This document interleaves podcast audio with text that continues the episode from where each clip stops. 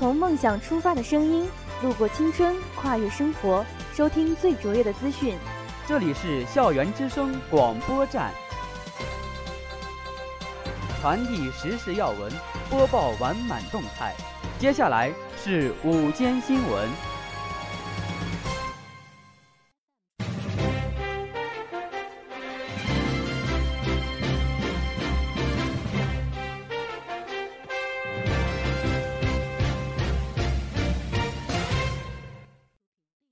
亲爱的老师、同学们，大家好，我是播音员杨启帆，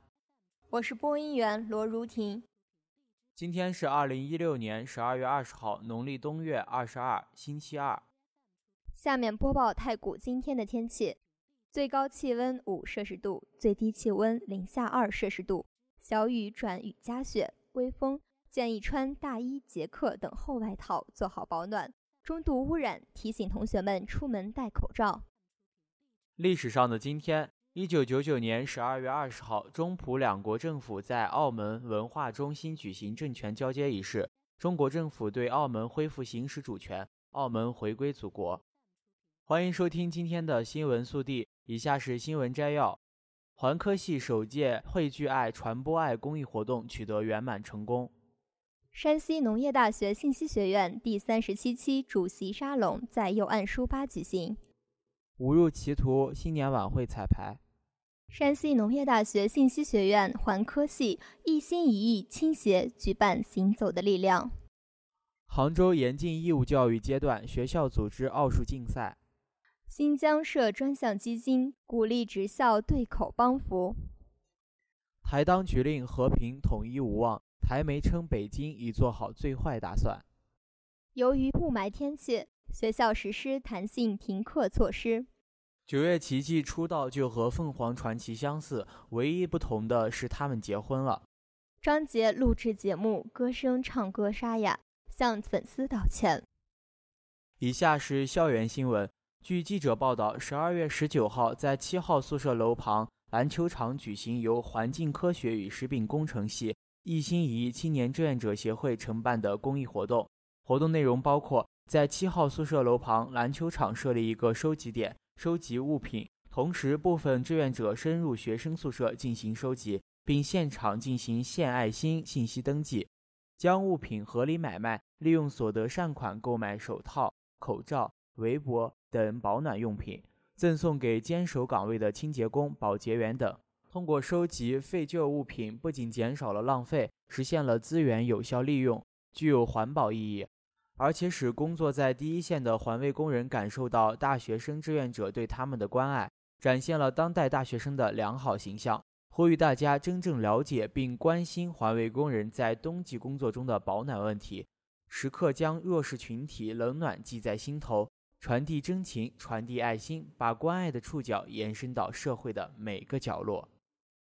据记者报道，第三十三期主席沙龙于十二月十七号举行。各院系主席相聚在右岸书吧，共同分享他们一起走过的青春岁月。主席团到场，在展板上留下了自己的名字后，便共同开始了有趣的会谈。本次活动以“匆匆年华”为主题，各院系主席坐在一起，分享了这几年来自己的成长，让大家更加珍惜在一起奋斗的时光。希望在各个主席的带领下，学校可以绽放出更加绚丽的光彩。活动中，主席们还玩起了紧张激烈的小游戏。匆匆年华，他们相聚一起，青春才显得更加美好。在欢声笑语中，第三十三期主席沙龙圆满结束。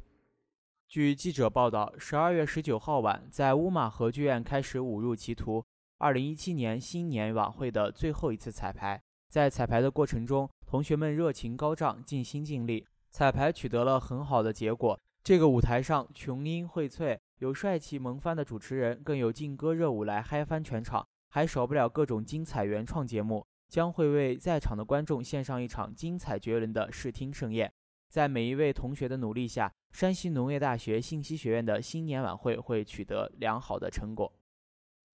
据记者报道，十一月十七号，由环科系一心一意青年志愿者协会举行的“行走的力量”如期举行。环科系食品幺六零一班和成规幺六零一班的同学们怀揣着爱心，无惧寒冬，前往夕阳红养老院，为老人们送去寒冬中的一丝温暖。志愿者们为老人们做了一期板报，粉刷黑板，各显其才，用感恩化成诗篇，写在了黑板上。他们还贴心地为老人们扫雪、铲雪，为老人们清扫出爱的捷径。有些志愿者更是为身体不便的老人们铲煤。为老人们带去这冬天里儿女一般的关心，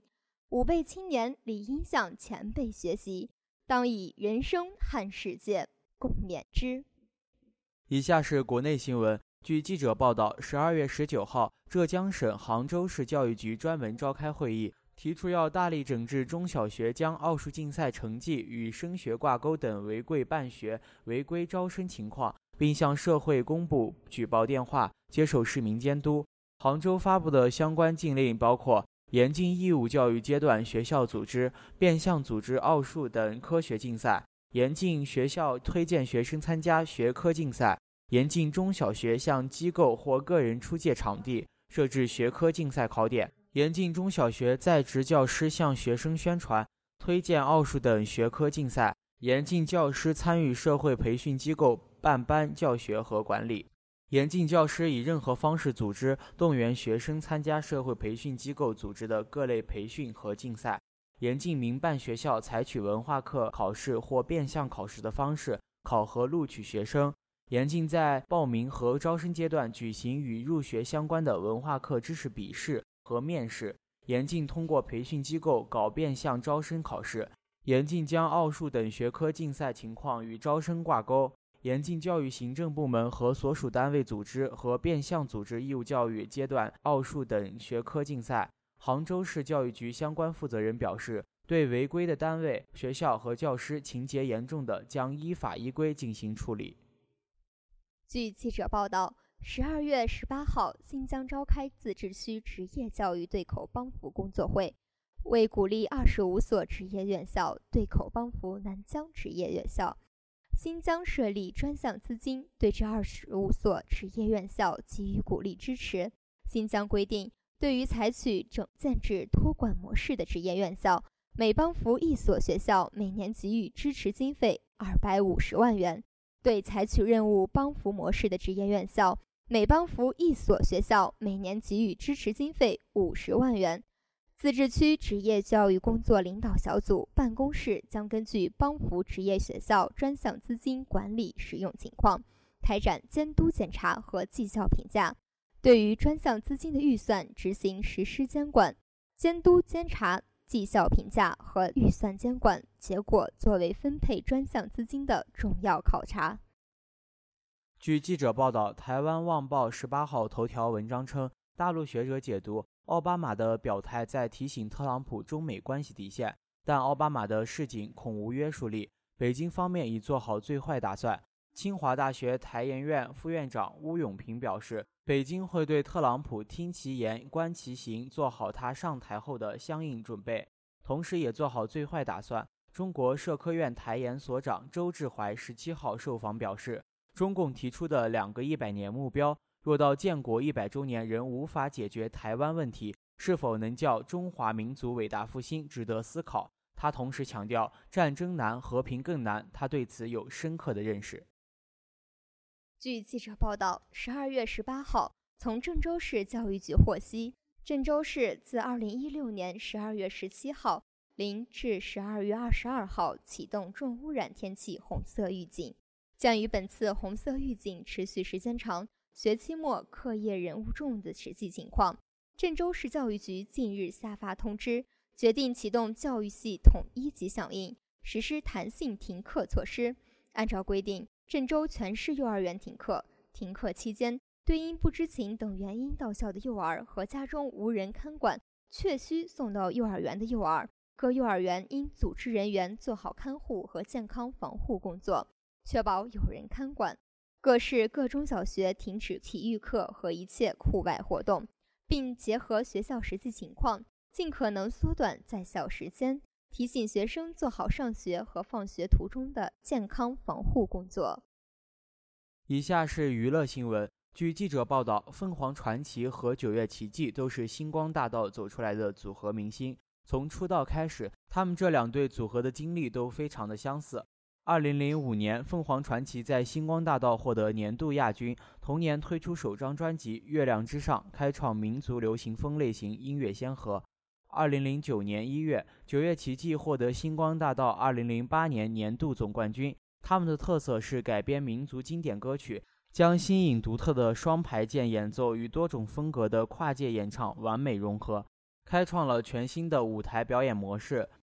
凤凰传奇曾毅和玲花不知道被观众误解了多少年，一直都以为他们是一对夫妻，但事实上他们两个只是一对组合，生活中各有各的家庭。二零一四年七月六号，玲花产下一女；二零一四年十月十二号，曾毅在微博爆出当父亲的消息，其太太生下一子。两个人的家庭都非常的幸福。虽然九月奇迹从出道开始，发展轨迹一直都和凤凰传奇非常相似，男女组合上过春晚，自己的特色、传统民族和现代流行元素的完全结合。但是九月奇迹这对组合今天可以骄傲地说，他们和凤凰传奇不同了。而这个唯一不同就是这对组合领结婚证了。据记者报道，十二月十八号，歌手张杰现身水立方参加北京卫视二零一七跨年歌会。不料，由于年末行程繁忙，前一天刚刚在大连开完演唱会的张杰身体疲惫，嗓音状态不佳，再加上录制现场干冰原因，嗓子被呛到，导致声音嘶哑，无法演唱。录了三遍逆战都未有结果。从舞台上下来，张杰就在微博上连发四十六个对不起道歉，而谢娜在参加完活动后立马送上安慰：“杰哥，对自己不要太苛刻了。”虽然连续三次逆战的演唱都难以达到张杰的自我要求，但现场观众始终在为他加油鼓劲，张杰不禁感动，眼泛泪光。以上是今天的全部新闻，下面进入音乐时空。感谢本期新闻编辑鹿角杨文霞，策划赵佳怡。感谢大家的收听，我们明天再见。再见。